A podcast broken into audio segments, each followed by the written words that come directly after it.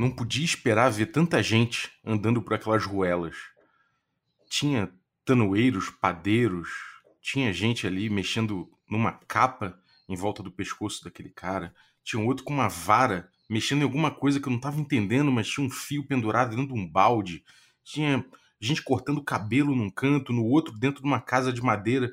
Tinha gente ali mexendo em, em cintos de couro. Tinha outros mexendo com tiras de couro para fazer outra coisa que eu não estava entendendo. Tinha um cara martelando num pedaço de metal, dobrando para fazer um utensílio, alguma coisa assim gente comprando, gente vendendo, gente, criança correndo, cachorro passando para lá e para cá, gente correndo atrás de galinha, tinha cuteleiro, luveiro, tinha de tudo. Gente especializada em cada, um daquelas, cada uma daquelas coisas. Tinha também uma grande zona, fumaça de, de brasa saindo, saindo ali por, por aquelas ruas. Eu nunca imaginei que eu fosse encontrar na Idade Média uma cidade tão cheia, tão misturada mas elas existiam. A gente vai falar de cidades medievais hoje no Café com Dungeon. Oi! Café? Café com quê? Café com Dungeon! Bom dia, amigos do Regra da Casa! Estamos aqui para mais um Café com Dungeon, na sua manhã com muito RPG.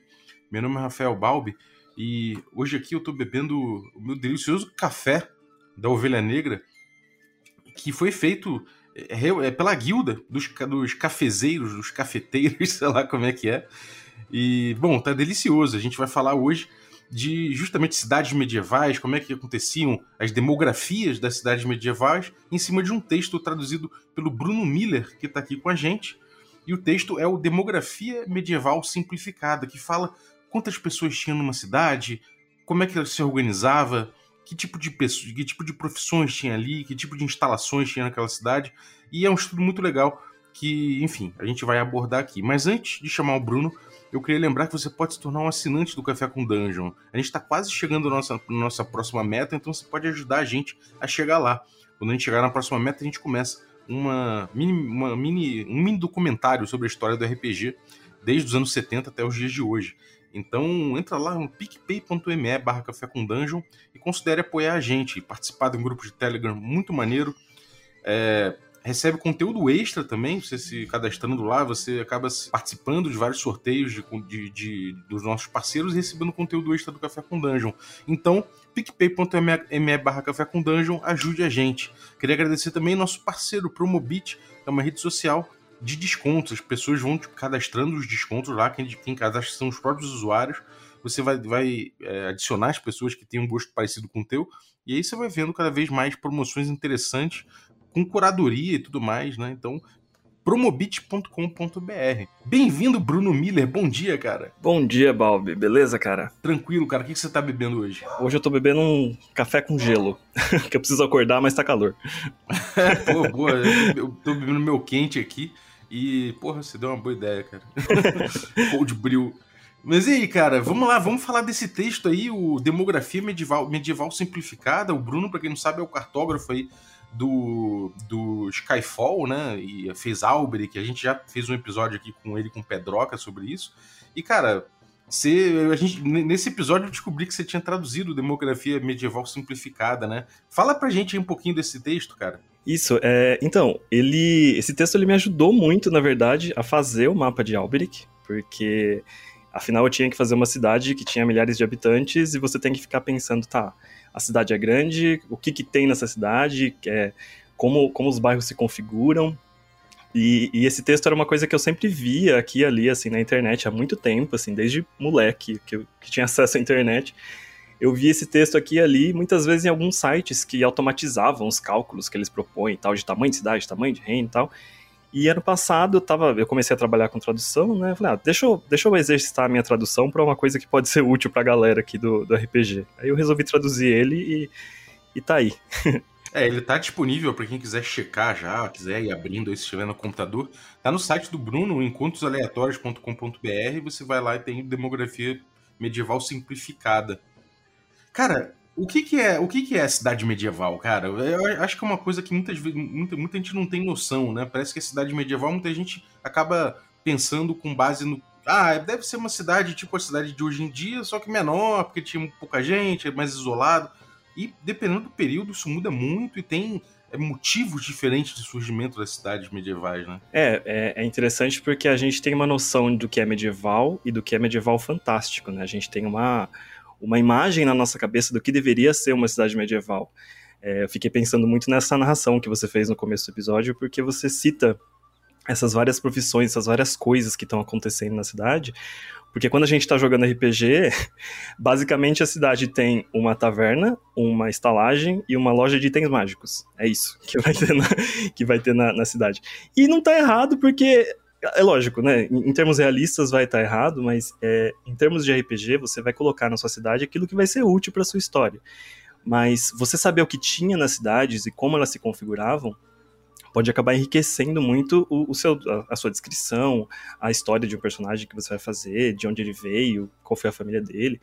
Então, acho que uma coisa importante que, que é legal de falar, assim, eu não sou um grande estudioso de cidades medievais, é, mas uma coisa que é interessante pensar é que a gente tem muito essa noção de, ah, existiam várias cidades como hoje em dia existem cidades, e, e, não, tipo, o que mais existia eram vilinhas, eram aldeias minúsculas, de até, sei lá, 500 pessoas, que serviam como um, ponto de, de centralização do, do, do, mercado da, da zona rural. Assim. As pessoas elas iam uma vez por semana na cidadezinha lá para fazer para vender os, os, produtos delas, fazer trocas tal. E cidades grandes, como a gente tem, tem noção, tipo, falando em Forgotten Realms, em Neverwinter ou coisa assim, eram raríssimas essas cidades, essas cidades muito grandes. Né? Eram grandes, grandes polos, né, cara? É, é você conseguia pontuar ali o mapa, o mapa inteiro da Europa ali, você conseguia pontuar algumas poucas cidades ali tomando conta da paisagem, né? É, porque não só. A, a, gente tem que levar em consideração que as cidades em si, as, as, as menores cidades, as aldeias, elas não, não serviam simplesmente para as pessoas viverem nelas. Em termos, de, em termos políticos, elas serviam para ocupar território. Então, como é que você vai clamar um território para você se você não tem alguma coisa ali que diz que aquele território é seu? Então, é ali que você vai começar a construir, é, construir não, né? Você vai começar a ocupar, você vai começar a cultivar, é, você vai, é aquela coisa, né? Você coloca cerquinhas para dizer que é seu. Sim. É, é, é uma, agora, em termos históricos, assim, né? Vou botar um pouco de. de da, da, história mesmo do que aconteceu, né? A gente tem na Europa, de forma geral, uma densidade populacional baixa. É, num período grande, assim, até um ano mil. A partir do ano mil a gente começa a ter um boom populacional, né? E isso influencia largamente as cidades. Algumas cidades incham demais, né? A gente tem Londres, a gente tem aparecendo é, algumas cidades específicas com, com, uma população muito grande. A gente tem Bolonha, a gente tem, inclusive, cidades onde, onde começaram a aparecer universidades, começaram a aparecer ofícios né, relativos à cidade e tudo mais. E isso, isso pauta muito o que, que é o teu, o que, que é o teu cenário, né? Se você tem muitas cidades muito cheias, é porque realmente você está num período ali em que você tem um, um, boom por algum motivo, um boom populacional, isso tem decorrências e tudo mais. Então, é, muita gente tem a ideia de que ah, a Idade Média somente é aquele período em que você tem alguns feudos isolados, com a população isolada ali, e que não, não tem é, cidades grandes, né? E, e, elas acontecem, é, elas são um fenômeno, talvez, é, até, até da história mesmo, né? Elas são, elas são um sintoma de, de coisas que aconteceram na, na Idade Média, como boom produtivo, com o tempo, né, um clima melhorando, técnicas de plantio é, propiciando uma hora é, mais alimento, é, abertura de rotas comerciais, isso tudo se reflete nas cidades, né? Qual é a abordagem do demografia medieval simplificada e por que que dá uma noção acurada para a gente em relação a esse tipo de coisa até, né? De como uma cidade pode ser densa, como ela não é, como o que, que a gente tem de ofícios ali dentro, que é um reflexo disso tudo que eu, tô, que eu botei é, o que tipo de construção você tem ali, né? É, essa, é, essa cavalgada histórica da cidade, assim, como é que ela se reflete nessa demografia medieval simplificada? Bom, legal. É, um apanhado geral, assim, realmente, o, o artigo se chama é, Demografia Medieval Simplificada porque o, o autor, o Samuel Ross, ele diz que é, esses resultados, porque em, em, resumo, assim, são vários cálculos, várias tabelas que ele, ele elabora, assim, de, de como você pode elaborar essas cidades. Ele diz que os resultados que essas, esses números relatórios geram, eles são resultados plausíveis do que pode é, formar um reino, formar uma cidade, mas que eles não são exatamente, não tem como objetivo recriar a realidade. Então você vai conseguir, a partir desses cálculos, fazer alguma coisa que se assemelhe a um reino da Idade Média europeia lá no por volta de 1200, ou coisa assim. Você simula, né? Você dá uma simulada, né? É uma, é uma simulação que ela serve para histórias. Ele fala assim: isso vai servir para você contar suas histórias, não vai servir para você fazer um trabalho de geografia. é basicamente isso. É, mas como que ele, ele funciona? Ele parte do geral e vai para o específico. Então a primeira coisa que ele faz é ele fala de densidade populacional. Então ele fala assim: ah, primeiro, qual é o tamanho do seu reino? Então, dependendo do tamanho do seu reino, em extensão geográfica mesmo, territorial, você vai conseguir determinar é, quais vão ser as regiões desse reino que vão ser cultiváveis. Então, se você tem um, um lugar que é um terreno é, que tem um território acidentado, que tem um território que é desértico, que é um território que não dá para plantar nada, dificilmente você vai ter pessoas que moram lá.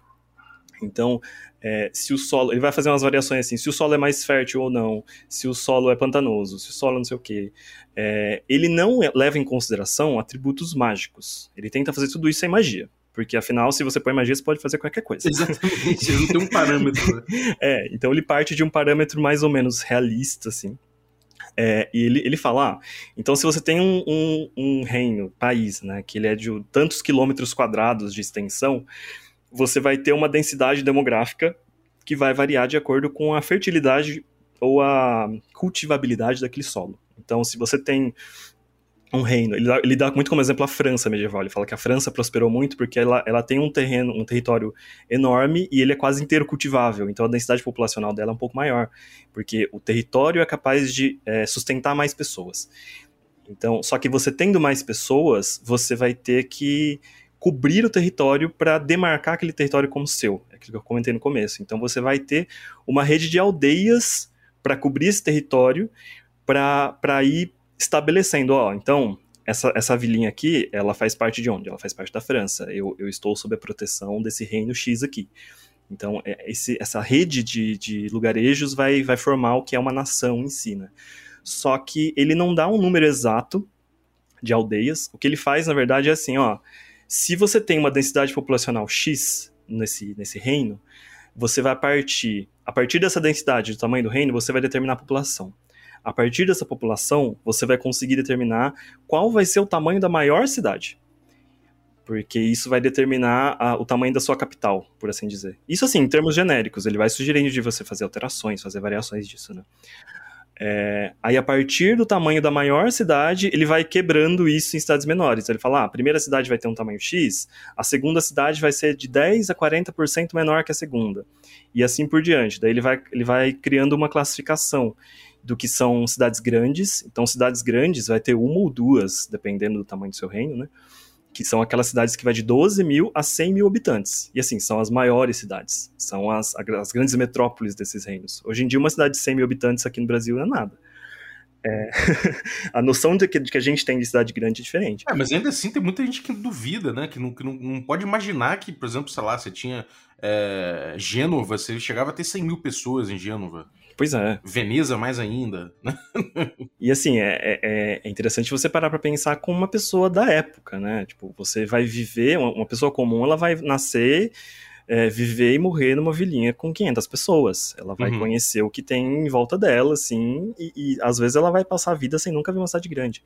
Então ele, ele divide essas cidades em cidades grandes, que vão até 100 mil pessoas, cidades normais, cidades, só cidades, né, que vão de 8 mil a 12 mil pessoas, vilas, que vão até 8 mil, e aldeias, que são até mil pessoas.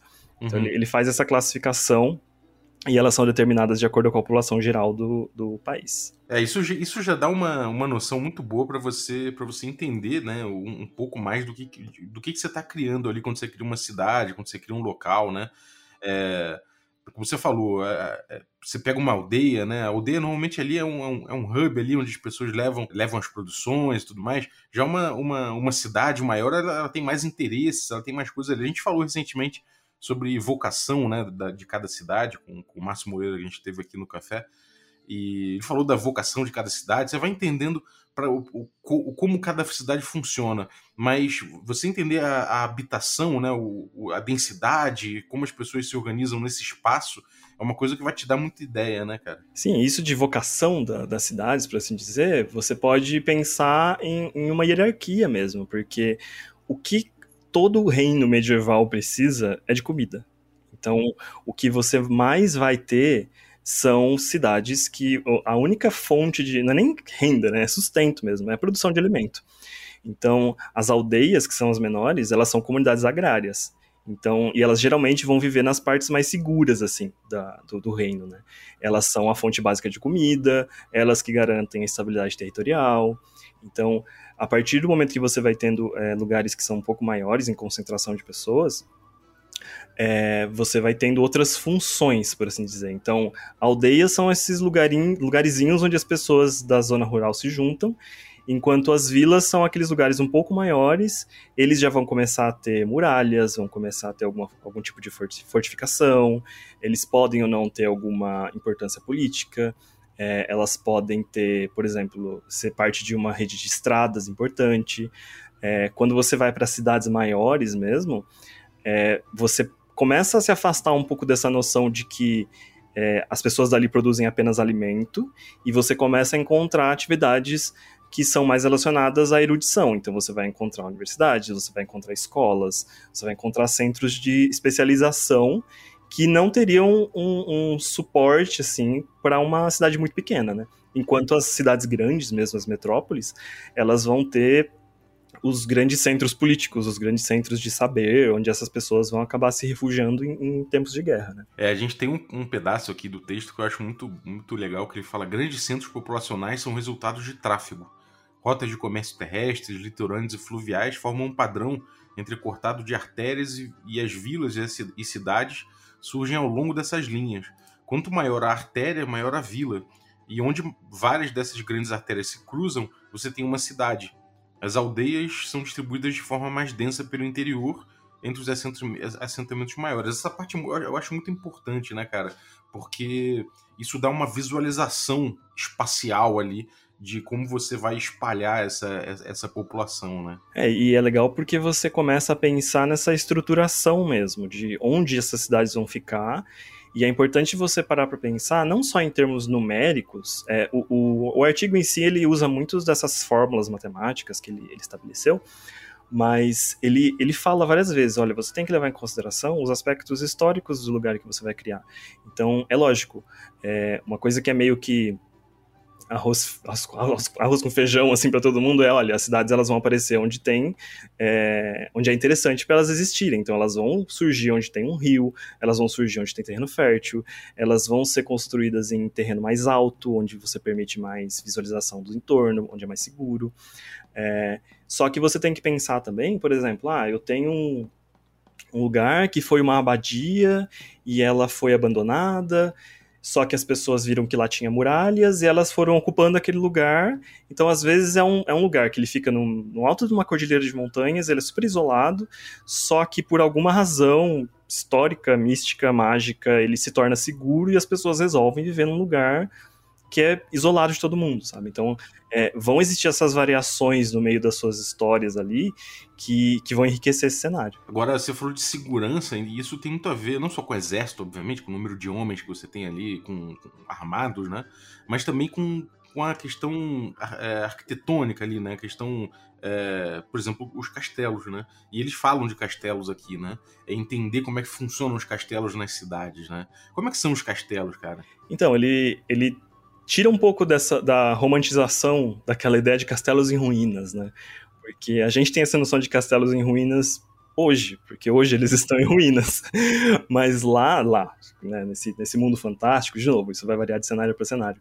Mas é, o que ele estabelece como cálculo é que esses, esses os castelos eles também vão depender do tamanho da sua população, da idade do reino e dos fatores históricos que vão determinar a existência ou não de castelos.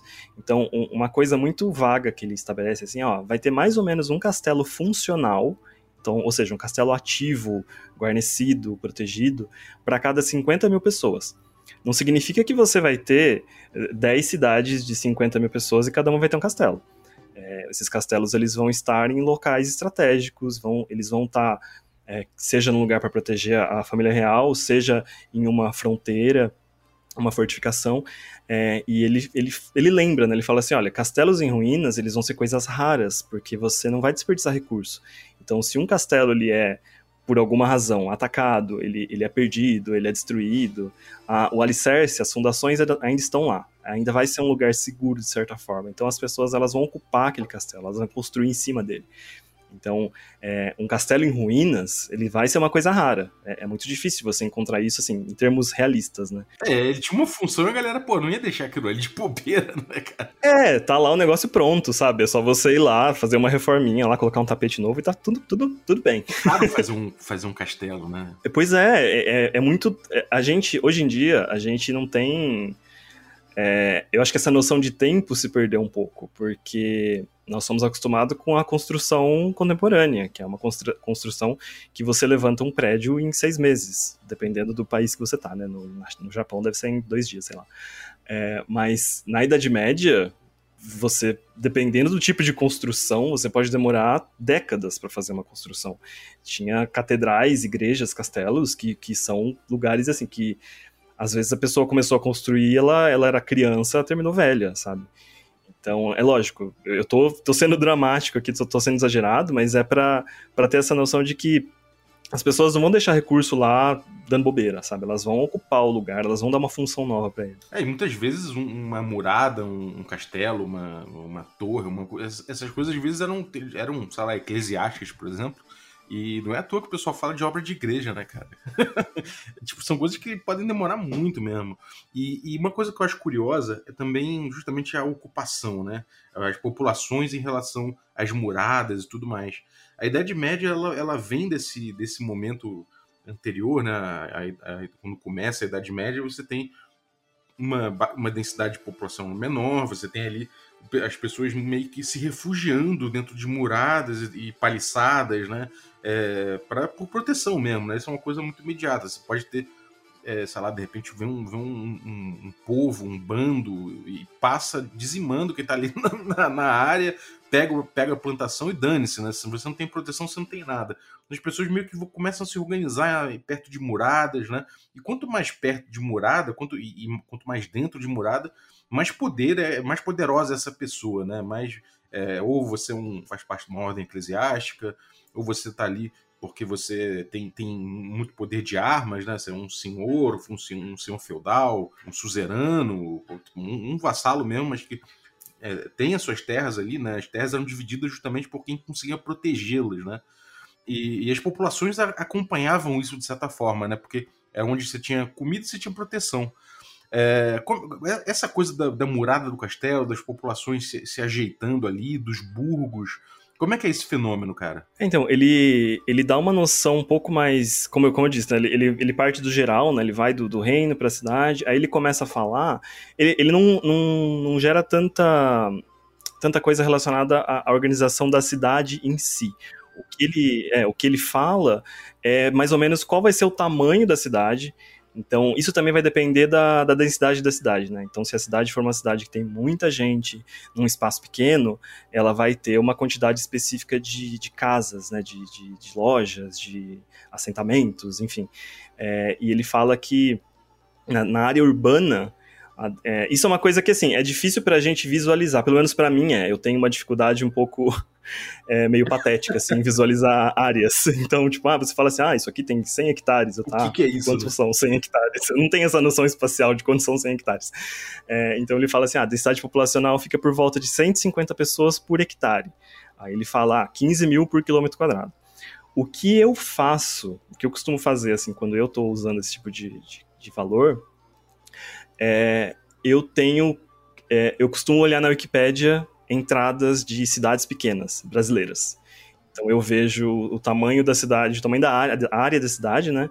E a população. Aí aquilo vai me dar mais ou menos uma noção de, de como essa cidade se configura. É lógico que é um, é um falso paralelo, porque as casas que a gente tem hoje, as funções que a gente atribui a casas, ao lugar onde você mora, é totalmente diferente de alguém naquela época. Então, hoje em dia, a gente tem essa, essa noção de, de privacidade, de cada um ter o seu espaço, de cada pessoa da casa ter o seu quarto, é, de ter uma sala de estar, ter uma sala de jantar, ter um, enfim. A própria noção de família, né? É, a própria noção de família é totalmente diferente. Eu não, não vou entrar em detalhes aqui porque eu não, eu não entendo tanto assim da, da Idade Média para falar disso. Mas o que ele estabelece é que vai ter mais ou menos duas a cinco pessoas por moradia. É, então, em cada hectare vai ter X moradias, então vai ter no máximo 100 moradias.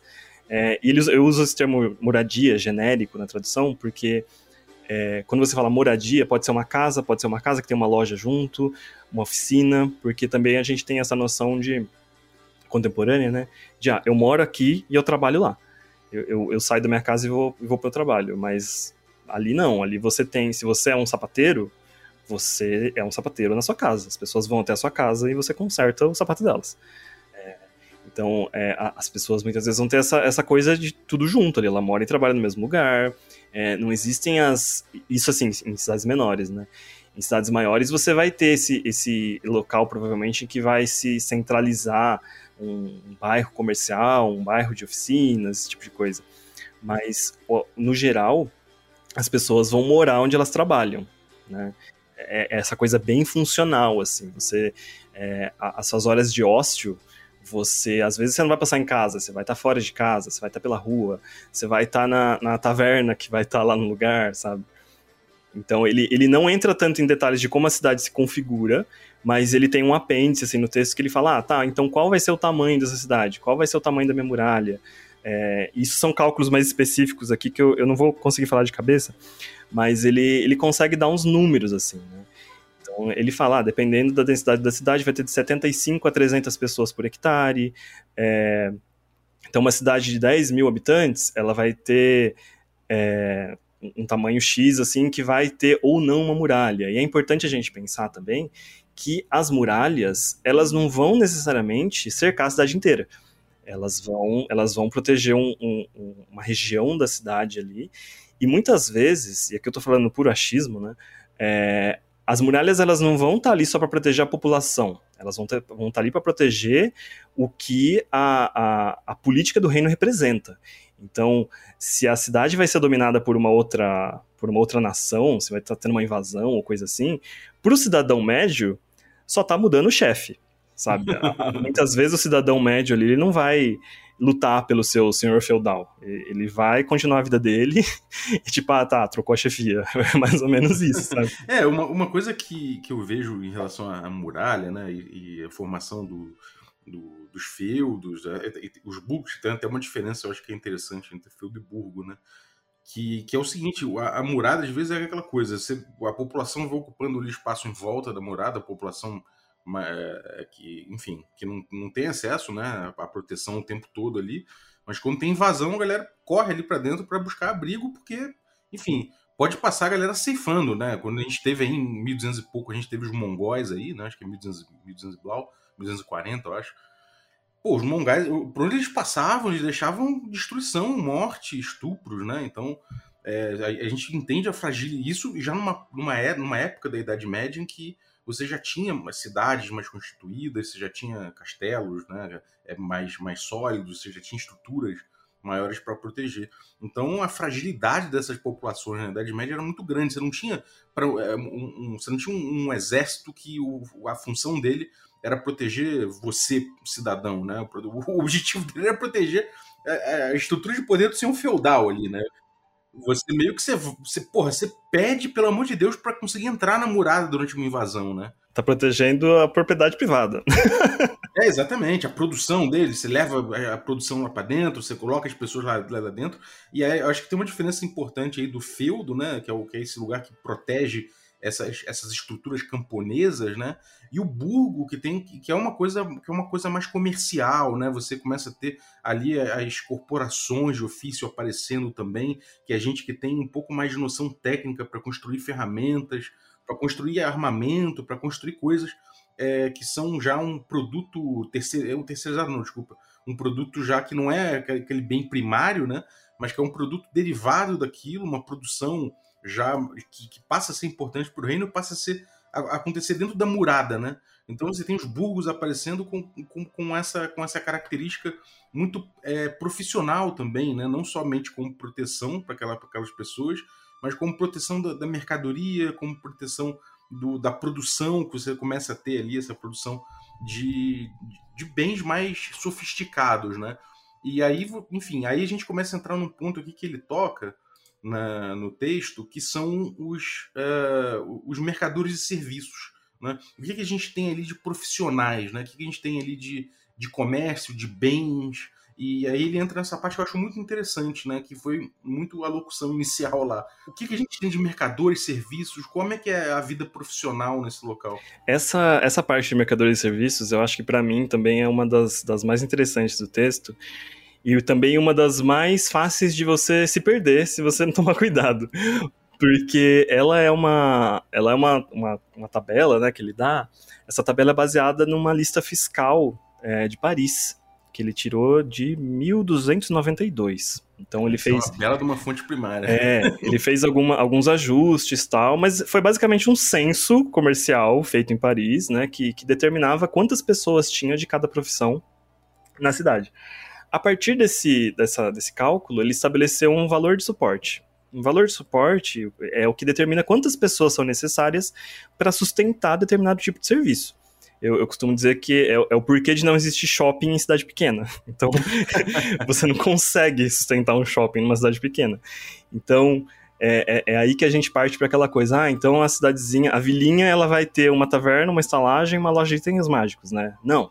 O que ele estabelece, o que é interessante a gente pensar assim, é, e, e, quando eu digo assim que é perigoso você se perder, é lógico, você não precisa saber que na sua vila tem três sapateiros e cinco açougueiros. Você não precisa saber disso.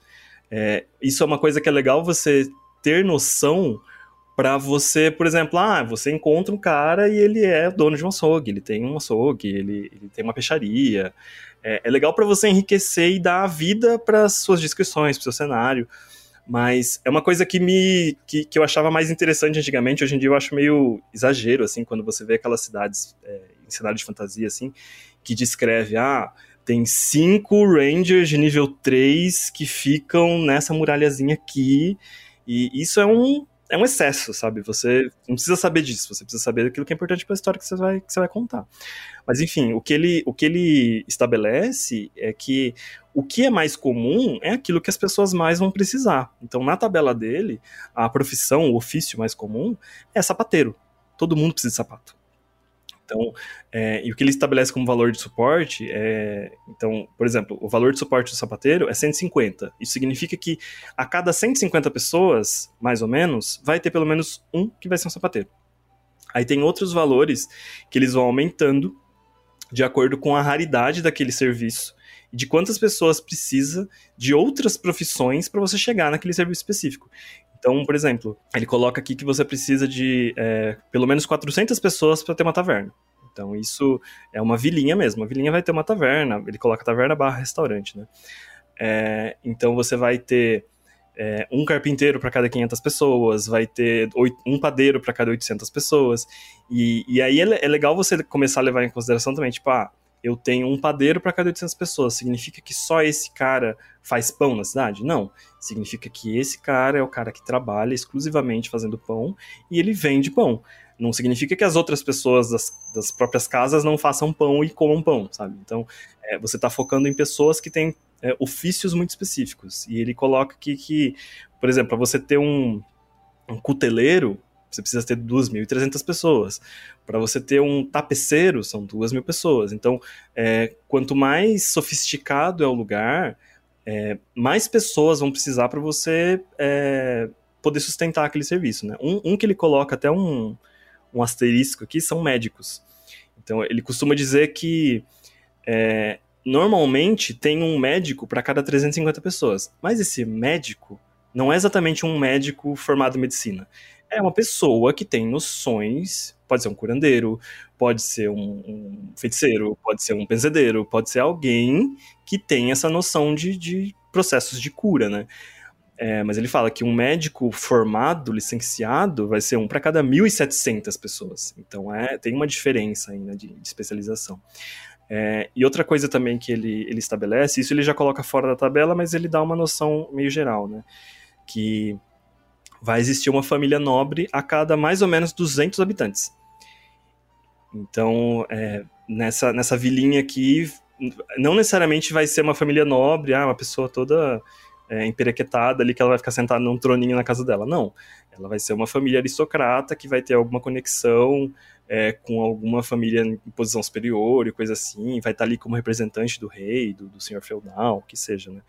E, e, a partir disso também ele dá, ele dá alguns outros números, como oficial, oficial da lei, que vai ter um para cada 150 pessoas. É, uma universidade, aí é interessante que quando ele fala de instituição de ensino superior, ele, ele fala que o cálculo da universidade é uma para cada 27 milhões de pessoas. Então, universidades são calculadas por continente, não, não calculadas por, por cidade, né? Então, você dificilmente você vai ter mais de uma universidade é, nesse período medieval, né? É, quando a gente vai para os cenários de fantasia é, clássicos que a gente conhece de D&D, tem uma universidade em cada, em cada grande cidade, né? Praticamente. Sim. É, a escola de magia também podendo entrar como uma. considerada como uma universidade, praticamente também, porque é um, é um grande centro de estudo, né? Uhum. E, e, uma coisa que é interessante pensar também que ele, que ele fala é de pecuária, que é a população de gado. Então ele fala que, que é uma coisa que a gente esquece, tipo, gente, tem as fazendas, tem, mas tem gado, as pessoas elas criam animais para comer.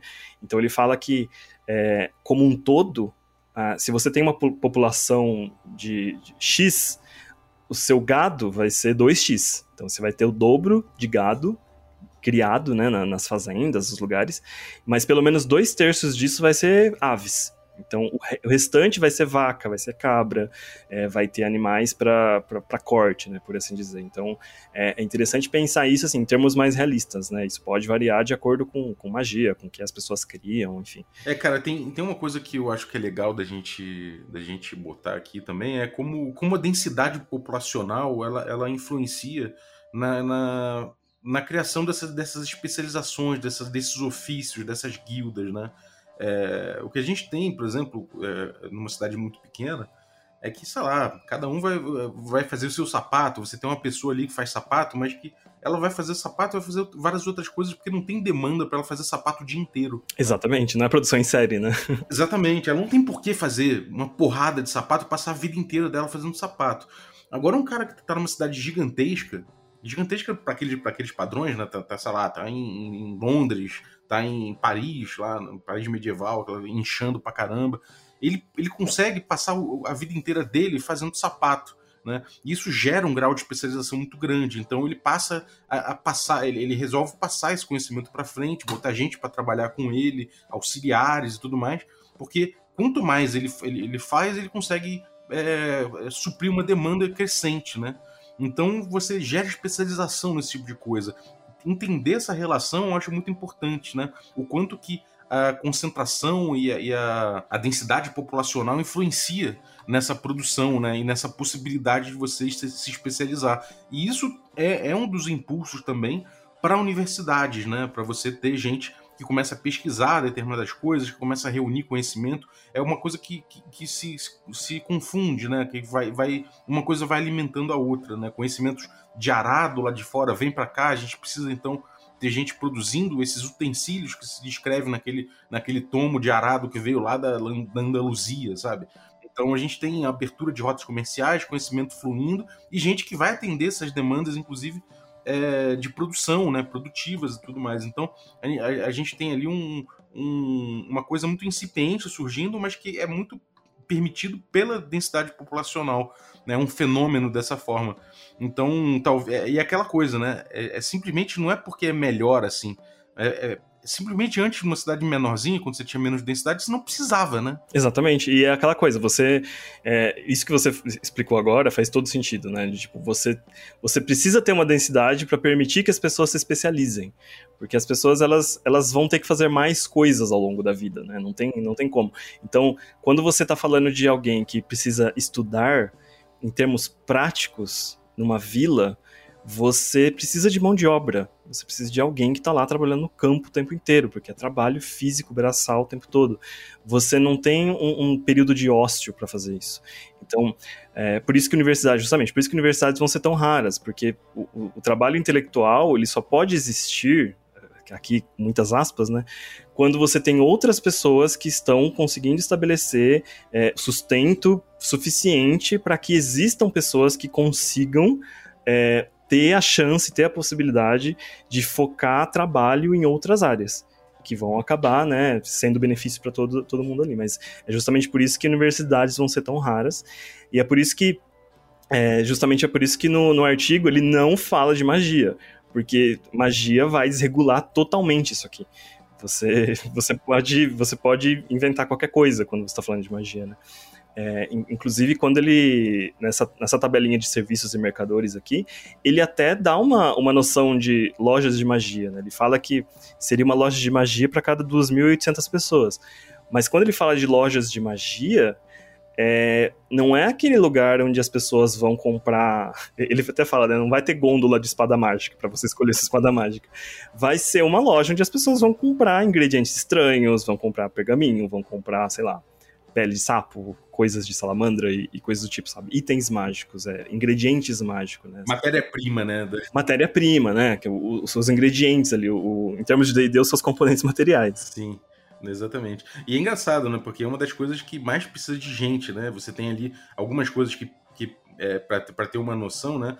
É, você tem tanto, tantas, tantas lojas de magia quanto você tem luveiros, né? Então você entende a demanda, né? tipo, é, luva é uma coisa bem específica, né, cara? É, o, o que tem mais do que isso são encadernadores, livreiros, iluminadores, que são coisas que são muito pontuais, né? Tipo, iluminador. Porra, né? Iluminador na Idade Média não é uma coisa que tenha tanta demanda assim, né? É, pois é, e livreiro. Pois é, livreiro também é uma coisa muito. Um para cada 6.300 pessoas, sabe? Você. Principalmente porque o livreiro, é, essa coisa do livro, né? É muito incipiente ainda, né, cara? O livro é uma tecnologia nova. É, quer dizer, é, principalmente o livro, conforme vai ganhando essa, essa ideia do livro moderno, né? com, com produção em massa e tudo mais você começa ali nos copistas, né? Então, os copistas na Idade Média é, eram porra, especializados, mas dentro de abadias, era uma coisa muito específica.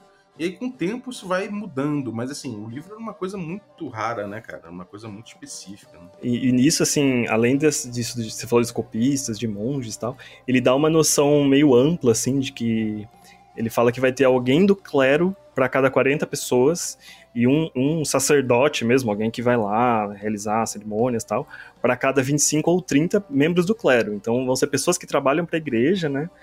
É, ele dá esse número mais ou menos, porque querendo ou não, a gente tem que lembrar que. É claro que ele tá, tá em termos do nosso mundo, né? É, você, você tem a igreja como uma espécie de, de controle social ali também, né? É, um, é uma força de dominação social.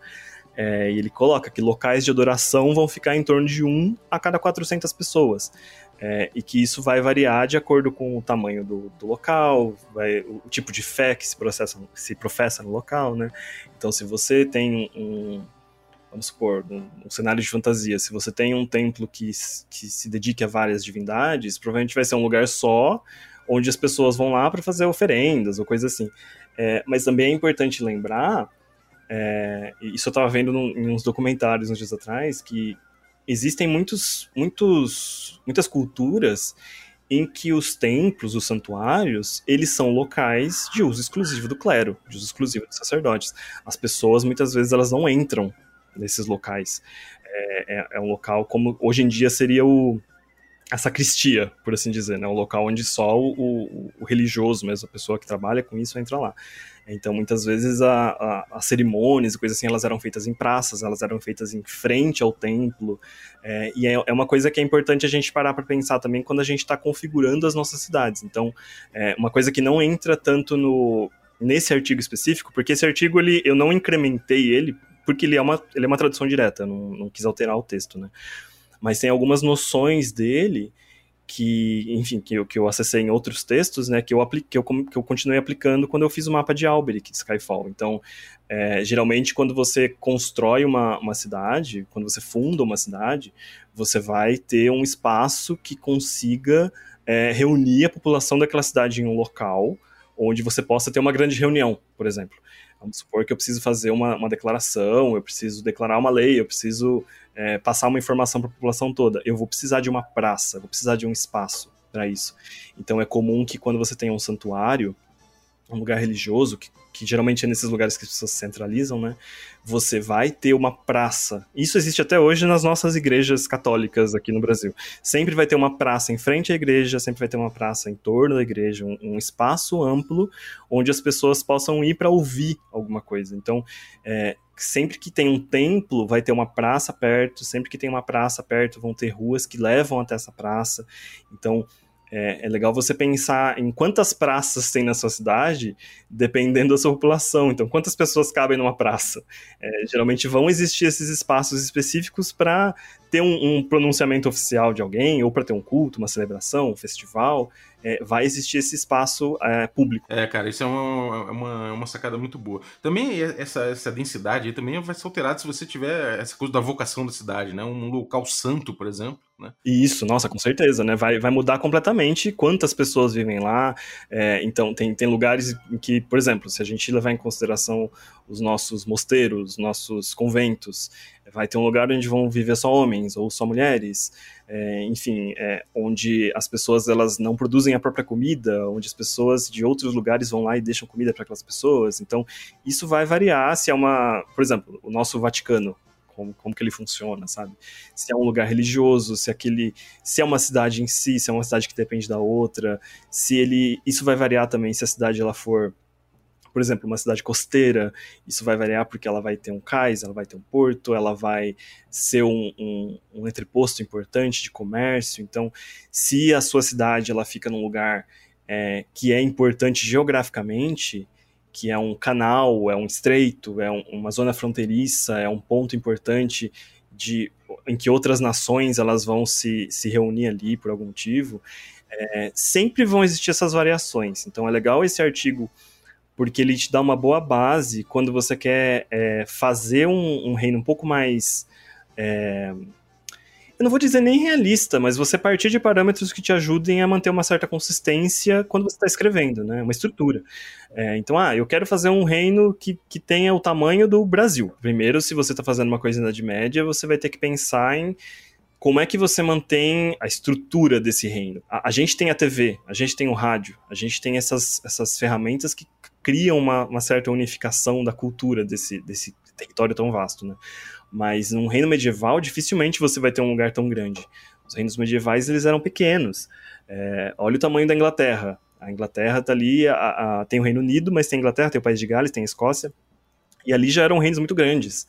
Então, é, é legal a gente parar para pensar é, onde esses reinos ficam, se eles ficam em, em, se eles são reinos em ilhas, se eles estão no meio de um continente, se eles estão perto de um deserto, quais vão ser os recursos que vão estar disponíveis para essas pessoas construírem suas, suas casas, suas cidades. É, é, imp é importante eu parar para pensar, isso também não está no artigo, mas, mas vem agora né, pensando, é, se você está num, num local onde ele é, é, um, é um território inteiro pantanoso, é, as suas construções elas vão ser diferentes de um local onde tem apenas prado.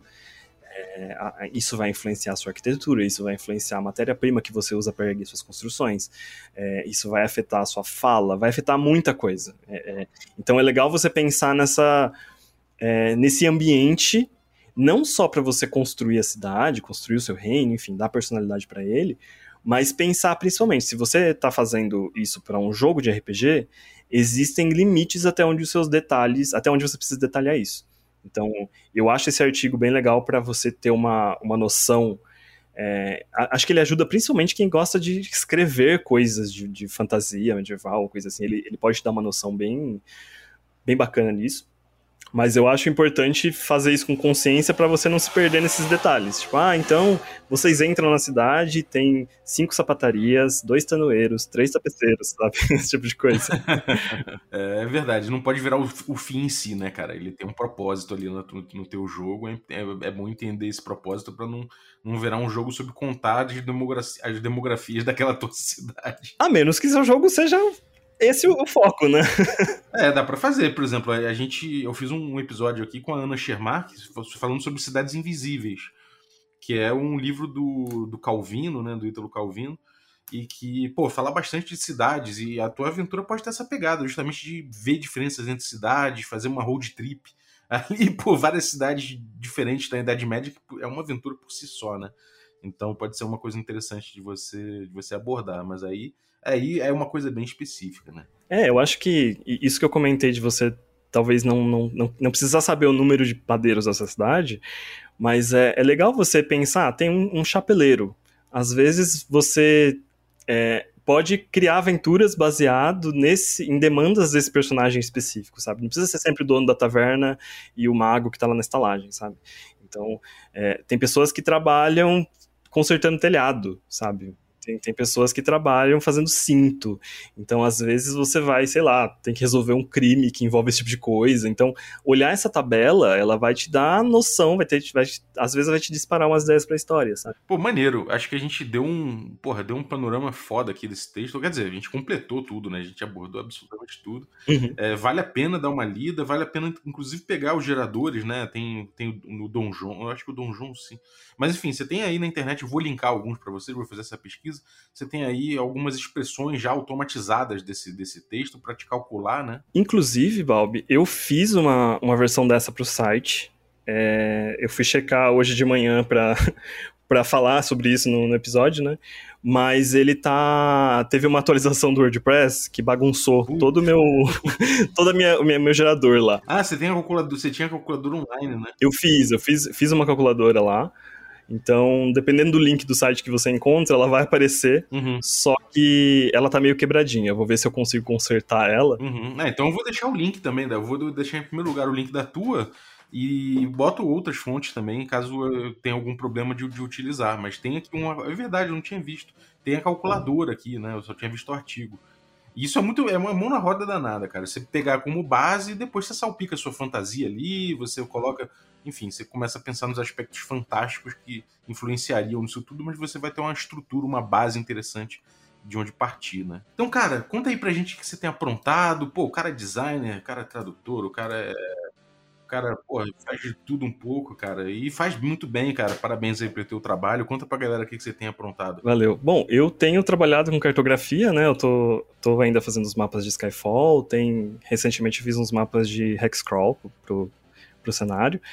É, tem mais alguns aí para para serem feitos ainda, que os de Hexcrawl já foram, mas tem mais alguns aí de surpresa para chegarem, né, que tem a ver com a segunda temporada do, do, Skyfall. Mas é basicamente isso, eu tenho trabalhado com cartografia, tenho, tenho trabalhado com, com tradução, recentemente fiz uma, uma tradução para para Sagen, trabalhei aí num, num livro que, que vai ser lançado ainda, mas Acho que é basicamente isso. A, a, minha produção de RPG, eu costumo deixar lá no encontrosaleatórios.com.br, né? É, mas é um, é um site que a gente tenta não seguir muita lógica de algoritmo, porque a gente tem preguiça. Então, quando a gente está afim de escrever alguma coisa, a gente escreve e coloca lá. Então, vocês vão ver que às vezes vai ter um texto, o último texto acho que é de agosto, e tudo bem, ele está lá. É, enquanto as, as minha, a minha produção de ilustração, de cartografia, eu deixo no brunomiller.net, que é onde vocês vão ver algum, alguns dos mapas que eu fiz para Skyfall. Os mapas de Skyfall, eles é, no meu site eu deixo eles lá como referência de portfólio, mas eles estão em baixa resolução, porque eles são exclusivos de quem apoia a campanha do cenário, né? Então dá para ver os mapas, mas eles não são muito utilizáveis, assim, eles estão lá só, só com um gostinho. Maneiro. Legal. Então, bom, é, vou deixar os links aí que o Bruno deixar pra gente, eu vou botar para vocês seguirem. Vale muito a pena. Cara, recomendo especialmente também o, o Instagram do Bruno. Tem coisas, porra, malucas demais ali, cara. Tem pedaços da produção dele, mas tem, sei lá, até. Olha só, cara, tem aqui um, um negócio que é um, um estudo dele que é um, uma escrita baseada na Ibérica Levantina, que ele botou ali no texto Largo Oceano, adaptação dos Lusíadas. É, isso é uma coisa que eu tenho vontade de fazer mais, mas a, a, a pandemia meio que tirou um pouco da, da, minha vontade, mas é um, é um hobby que eu tenho, eu, curto muito também fazer idiomas fictícios, eu, eu, já fiz, fiz vários, assim, eu curto muito de, curto muito pensar na escrita, pensar na gramática e inventar essas escritas meio, meio diferentes, assim, eu fiz um, eu tenho um cenário meu que ele tá meio parado também, baseado em, em mitologias brasileiras e tal.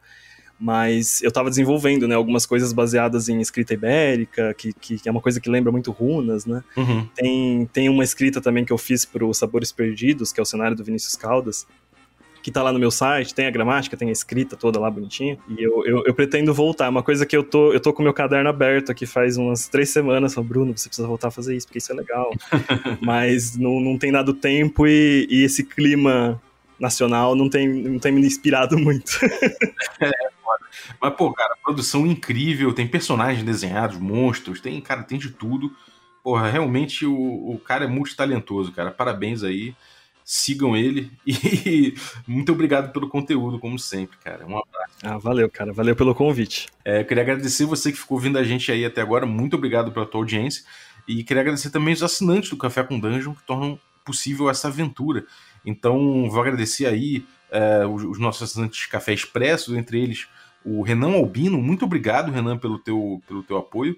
Muito obrigado também aos nossos assinantes Café com Creme e aí vou agradecer aí o, o Fábio Luparelli, muito obrigado pelo teu apoio. E vou agradecer também os nossos assinantes Café Gourmet.